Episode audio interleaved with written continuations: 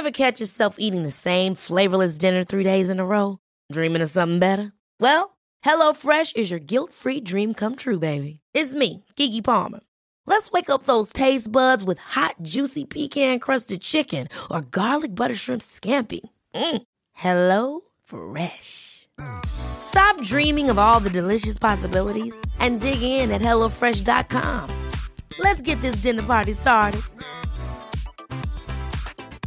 I'm Sandra, and I'm just the professional your small business was looking for. But you didn't hire me because you didn't use LinkedIn jobs. LinkedIn has professionals you can't find anywhere else, including those who aren't actively looking for a new job but might be open to the perfect role, like me. In a given month, over 70% of LinkedIn users don't visit other leading job sites. So if you're not looking on LinkedIn, you'll miss out on great candidates like Sandra. Start hiring professionals like a professional. Post your free job on linkedin.com/achieve slash achieve today. Millions of people have lost weight with personalized plans from Noom, like Evan, who can't stand salads and still lost 50 pounds. Salads, generally, for most people, are the easy button, right? For me, that wasn't an option. I never really was a salad guy. That's just not who I am. But Noom worked for me. Get your personalized plan today at Noom.com. Real Noom user compensated to provide their story. In four weeks, the typical Noom user can expect to lose one to two pounds per week. Individual results may vary.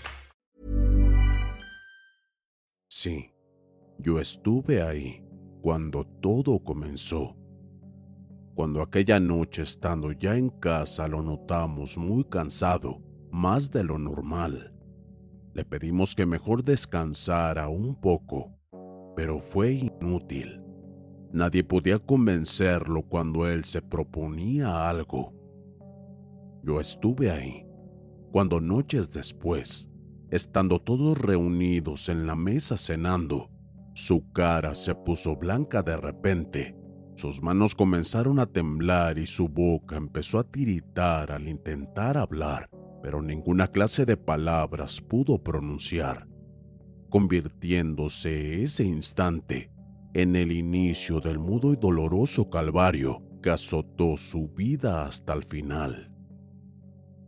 Sí, yo estuve ahí cuando semanas después, entre lágrimas, mi madre nos decía con su voz entrecortada, a mi hermano y a mí, que los médicos ya no sabían qué hacer para revertir el inexplicable dolor que lo aquejaba, que estaba intentando todo pero nada daba resultado. Yo estuve ahí cuando esa noche él despertó en una forma abrupta y empezó a vomitar sangre, dándonos un intenso susto a todos. Fui testigo de cómo, conforme pasaban los días, su estado empeoraba, el brillo de sus ojos se apagaba, su piel palidecía y el cabello comenzaba a desprenderse por sí solo. Para ese entonces, nuestras esperanzas ya se iban evaporando tal cual lo hacían las gotas de rocío sobre el cristal de la ventana en cada uno de esos amaneceres de verano, pero que para nosotros era el más crudo y macabro de los inviernos.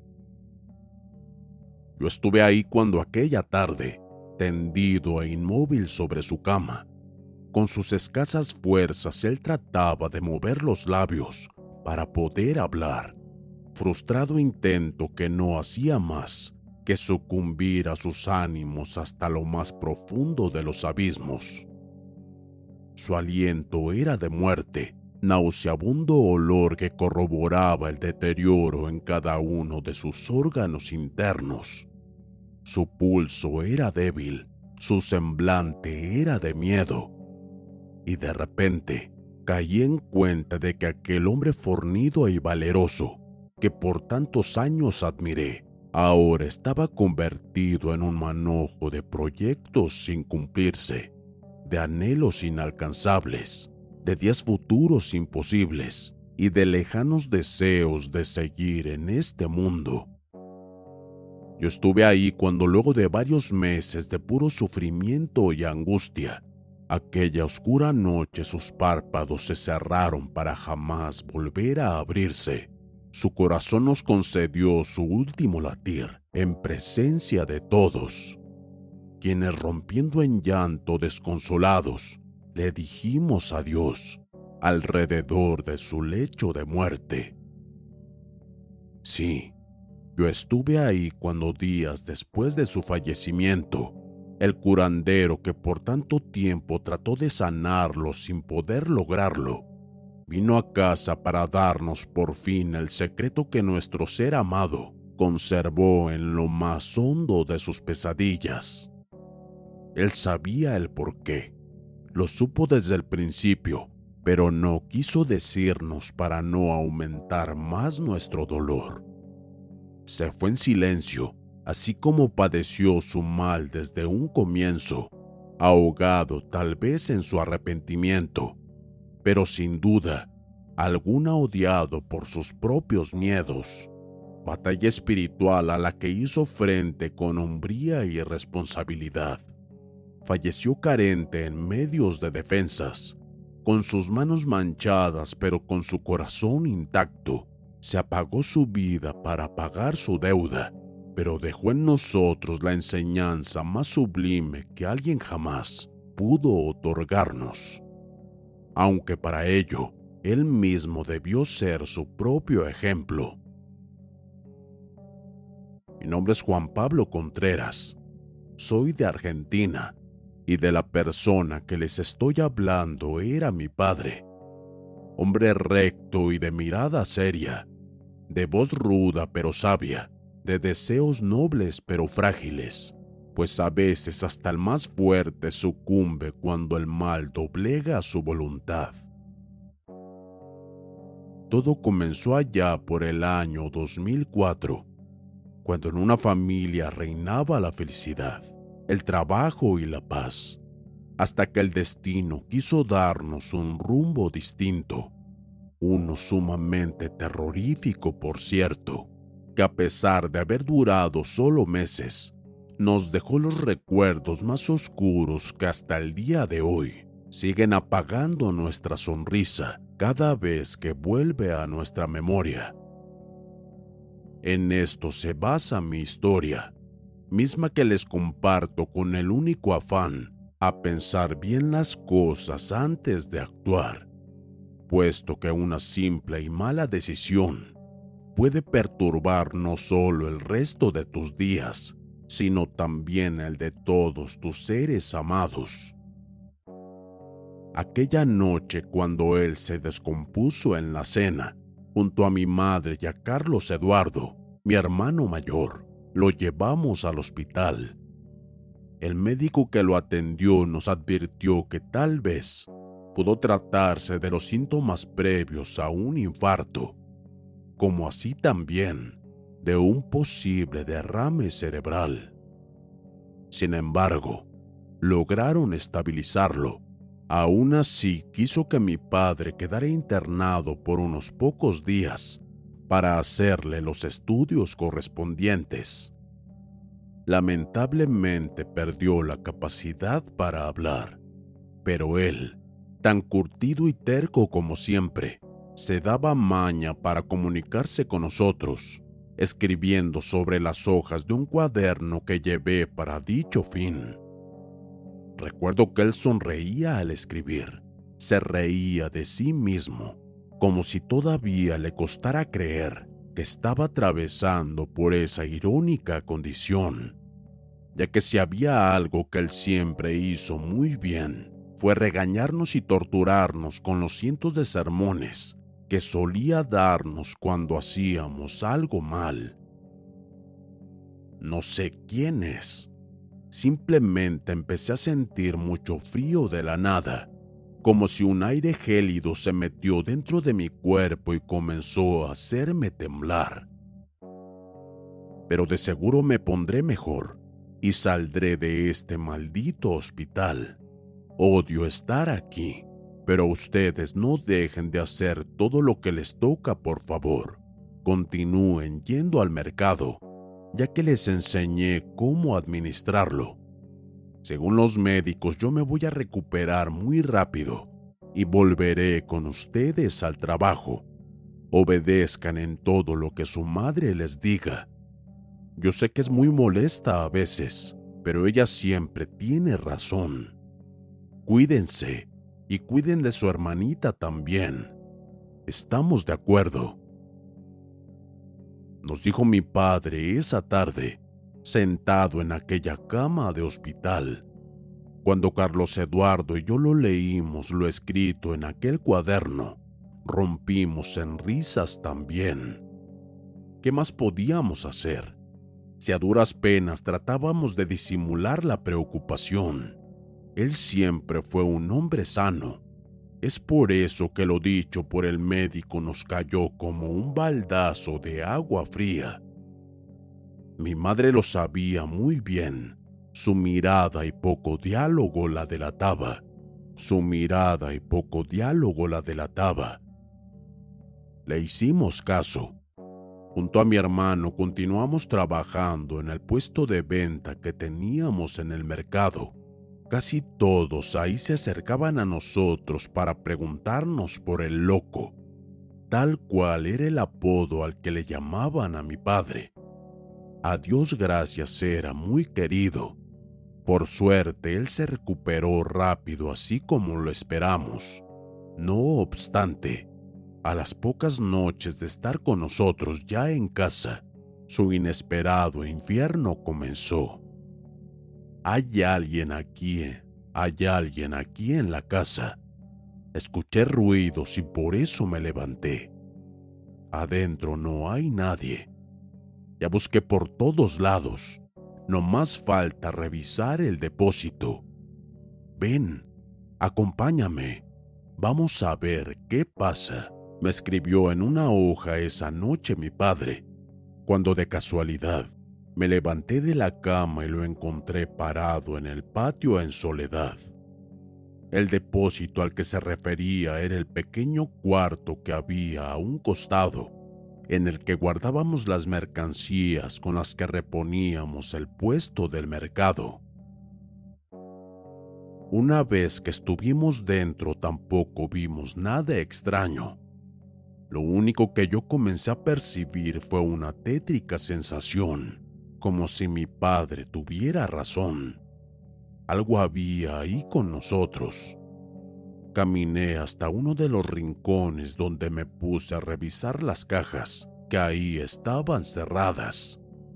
En tanto él revisaba por otro lado, al comprobar que todo estaba en orden, volté para decírselo.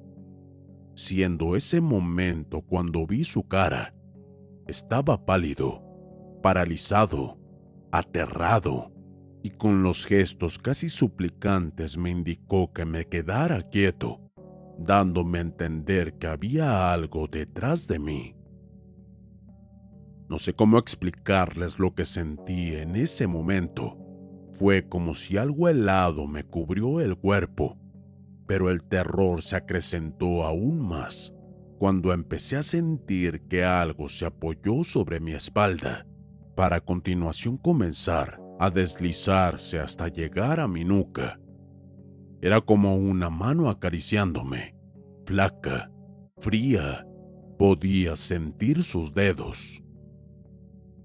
Mientras permanecía inmóvil sin saber qué hacer, observaba a mi padre comenzar a temblar y a tartamudear, intentando quizás decirme con palabras lo que me estaba tocando, hasta que en un momento dado y cuando ya estaba a punto de salir corriendo de allí, sentí perfectamente cuando aquella cosa me atravesó por completo como si fuera un viento y fue directamente a dar sobre el pecho de mi padre. Él cayó de espaldas sobre el suelo dando un fuerte quejido. Recién entonces reaccioné y corrí hacia él. Lo ayudé a levantarse para de inmediato dirigirnos a toda prisa hacia la casa. Acto seguido desperté a Carlos Eduardo y le comenté lo que nos había pasado. Entre tanto, mamá se quedaba en la habitación junto a mi padre. Nosotros fuimos al depósito de nuevo, pero ya nada más pasó. Volví a cerrar la puerta y regresamos para preguntarle qué es lo que había visto. pero él todavía no salía de ese pavoroso estado. Esa noche al final no pudimos saber nada. Fue recién al día siguiente cuando regresamos del mercado. En un momento mi hermano me habló para mostrarme a escondidas lo que papá le había escrito para mi madre. Parecía un demonio horripilante. Su rostro era como el de un cerdo y medía como dos metros de altura. Estaba parado detrás de Juan Pablo. Por momentos lo miraba a él y luego regresaba sus ojos hacia mí para sonreír, como diciéndome que le haría daño. Hey, I'm Ryan Reynolds. At Mint Mobile, we like to do the opposite of what Big Wireless does. They charge you a lot, we charge you a little. So naturally, when they announced they'd be raising their prices due to inflation, we decided to deflate our prices due to not hating you. That's right. We're cutting the price of Mint Unlimited from $30 a month to just $15 a month. Give it a try at mintmobile.com slash switch. $45 upfront for three months plus taxes and fees. Promo rate for new customers for limited time. Unlimited more than 40 gigabytes per month. Slows. Full terms at mintmobile.com. Ever catch yourself eating the same flavorless dinner three days in a row? Dreaming of something better? Well, HelloFresh is your guilt-free dream come true, baby. It's me, Kiki Palmer. Let's wake up those taste buds with hot, juicy pecan-crusted chicken or garlic butter shrimp scampi. Mm. Hello Fresh. Stop dreaming of all the delicious possibilities and dig in at HelloFresh.com. Let's get this dinner party started.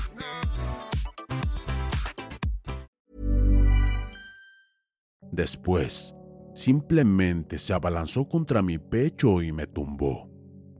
Tú me conoces muy bien, sabes que no soy de tenerle miedo a nada, pero te prometo que esto me supera.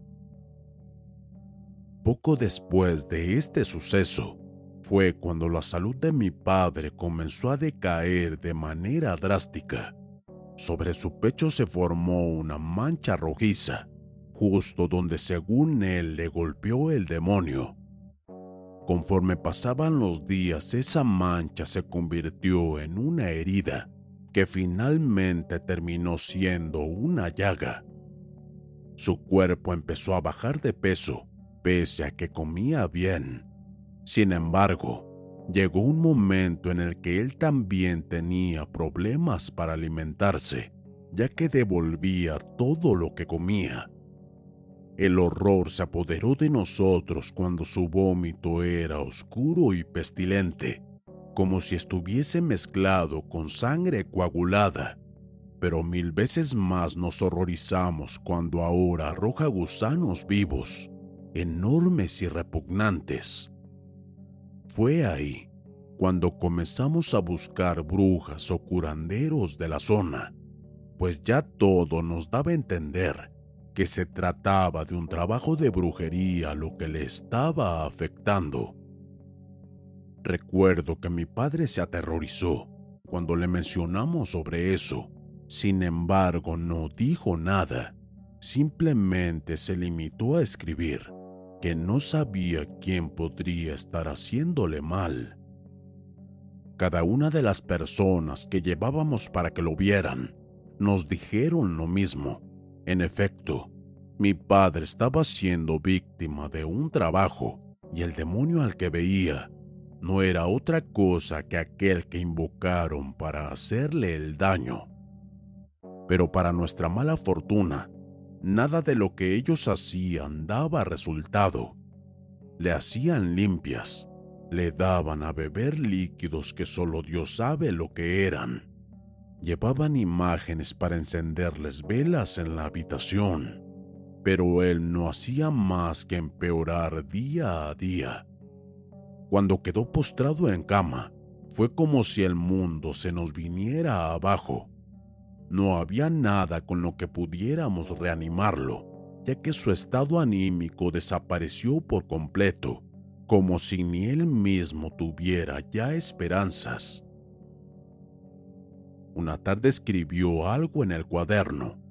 Esa fue la última vez que pudo hacerlo. Se trataba de una sola palabra, la que para nosotros no tenía ningún significado, ni nada que nos ayudara a comprender por qué le estaba pasando eso. El gringo. Había una sola persona que conocíamos con ese apodo. Este se trataba de un viejo de cabellos rubios y de piel clara, que también tenía un puesto en el mercado donde nosotros teníamos el nuestro. Por lo que sabíamos, él era buena gente y era el que mejor le iba económicamente hablando. Por lo tanto, no encontramos ninguna relación con lo de mi padre. Aún así, decidimos junto a Carlos Eduardo encararlo para preguntarle algo al respecto. Es una lástima lo que le está pasando al loco. Es un buen tipo y no se merece nada de eso. Pero no, no sé en qué podría ayudarlos yo. Y si es verdad que le están haciendo brujerías, no tengo ni idea de quién podría ser el culpable. Es más, tengo a mi hijo mayor, que hasta hace poco también estaba en las mismas circunstancias tal vez pagando sus fechorías, pero gracias a Dios, él ya está curado de todo. Pero como les digo, tu padre es buen sujeto y no merece eso. Deberían llevar a un sacerdote para que haga una oración por él. Tal vez eso lo ayude. Denle saludos de mi parte, por favor, y espero que pronto se mejore y podamos tenerlo aquí de nuevo. Se le extraña mucho al buen loco.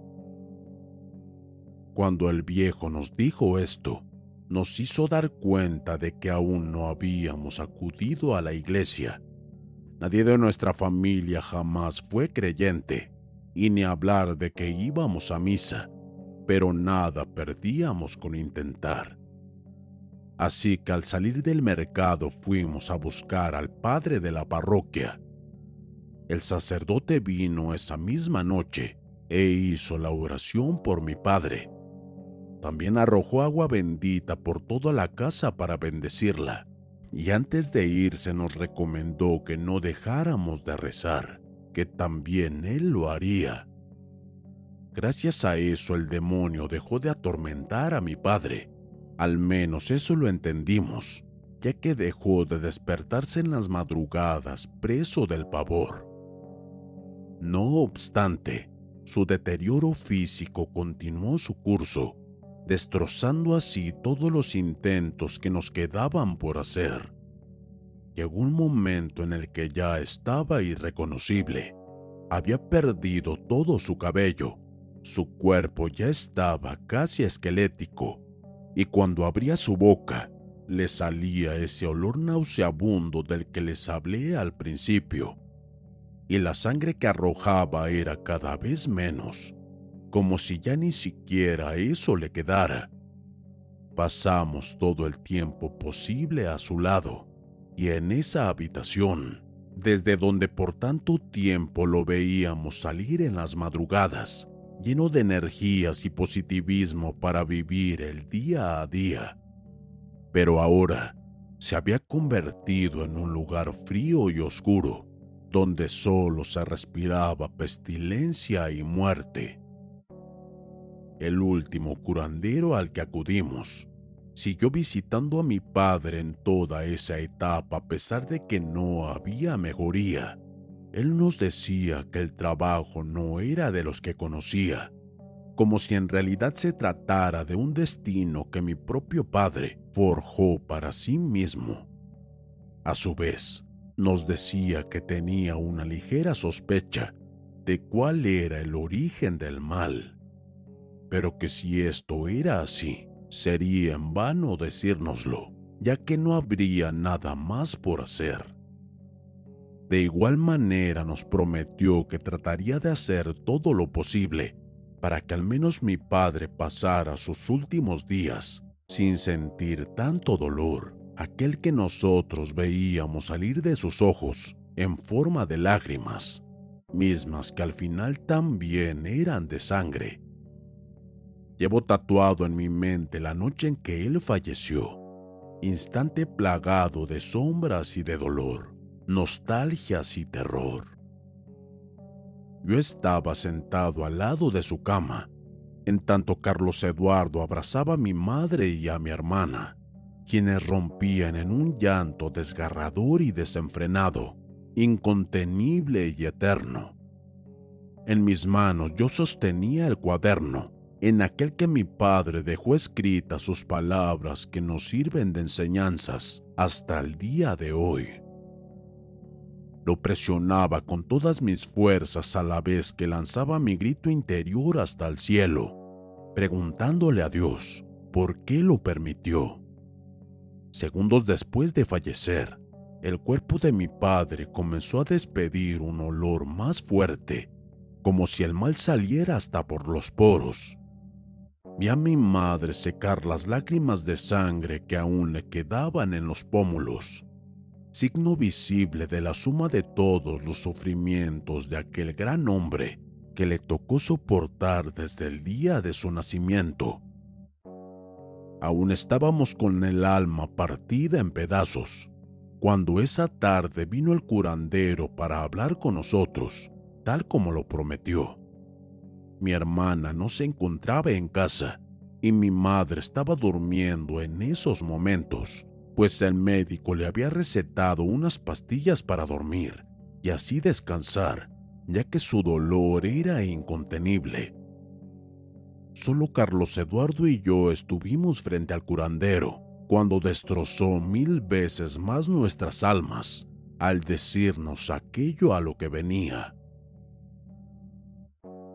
Sé que será muy duro para ustedes escuchar esto, pero creo que su padre hubiera querido que ustedes lo supieran, para que de este modo sepan lo que puede causar el mal, pues en ocasiones las consecuencias de nuestros actos superan todo lo que podríamos imaginar.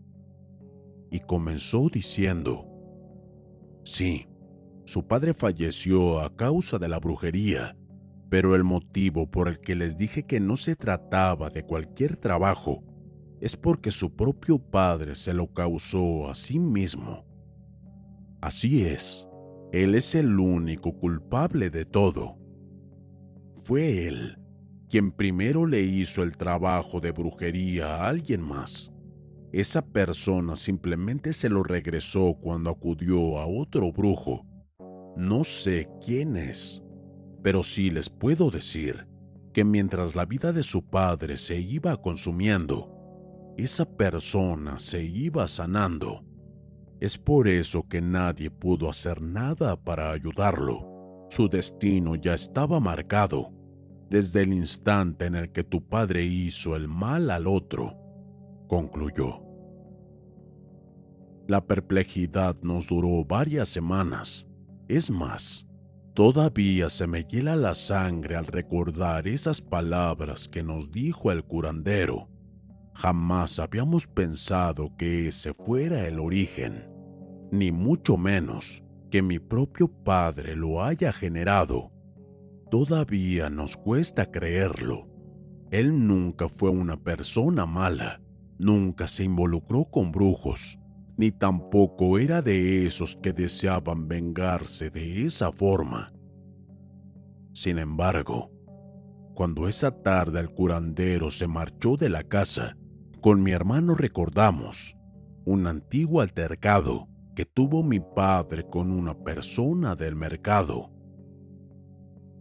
Se trataba del hijo del gringo, quien en una oportunidad, estando ebrio, intentó propasarse con mi madre que en esos momentos se encontraba con nosotros. La discusión entre mi padre y él fue muy fuerte, pero siempre pensamos que ahí quedó todo. Pero ¿qué más da? No tenemos pruebas para reclamar. Y es que por eso nos tortura no poder hacer nada, por lo que solo nos queda estar condenados a la resignación y a todo el infierno padecido. Por otro lado, quizás sea como el curandero dijo, Mi padre cometió un error que lo llevó a tener uno de los finales más atroces y cargó con nosotros un mal que probablemente se arrepintió hasta el último instante. Yo estuve ahí cuando todo comenzó y cuando todo acabó, siendo testigo vivo de cómo un equivocado acto de venganza regresó sobre él con todo su peso y maldad. Tengan mucho cuidado cuando deseen el mal a otras personas. Mejor dejen que la justicia divina sea la que se encargue de todo eso. Eso es lo mejor. Y eso es lo que nos dejó como enseñanza mi padre, con su propio ejemplo al fallecer como lo hizo. Sí, yo estuve ahí y hoy les cuento todo esto a ustedes para que nunca les toque estar en el lugar en el que yo estuve.